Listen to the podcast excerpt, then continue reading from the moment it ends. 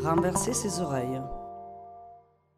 L'affiche de l'exposition Il Viaggio, euh, réalisée par Cunellis avec Mimo Iodice à l'occasion de son exposition euh, à Naples de 1969, est un exemple de l'usage que Cunellis fait de la photographie car pour lui est très important construire l'icône de l'artiste. Cette icône s'appuie toujours euh, au reportage. Il veut rarement faire des images figées, mais toujours utiliser le médium photographique pour donner cette idée de vie de l'artiste, d'engagement de l'artiste, et en même temps pour construire des métaphores visuelles.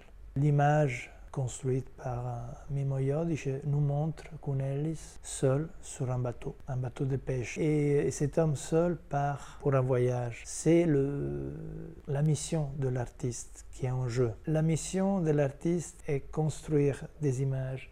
Mais c'est aussi la mission du photographe. Ce n'est pas donc un hasard si Mimo Iodice reprendra cette même photographie et va opérer une déchirure la déchire, déchire le tirage et le recompose pour nous montrer que cette icône de l'artiste a été construite par un photographe, hein, par un langage photographique. Donc d'un côté, vous avez l'affiche, l'icône pensée par Cornelis, de l'autre côté, vous avez le travail de Mimo Iodice qui revient sur cette image et, la déchire pour la recomposer, pour nous donner sa matière.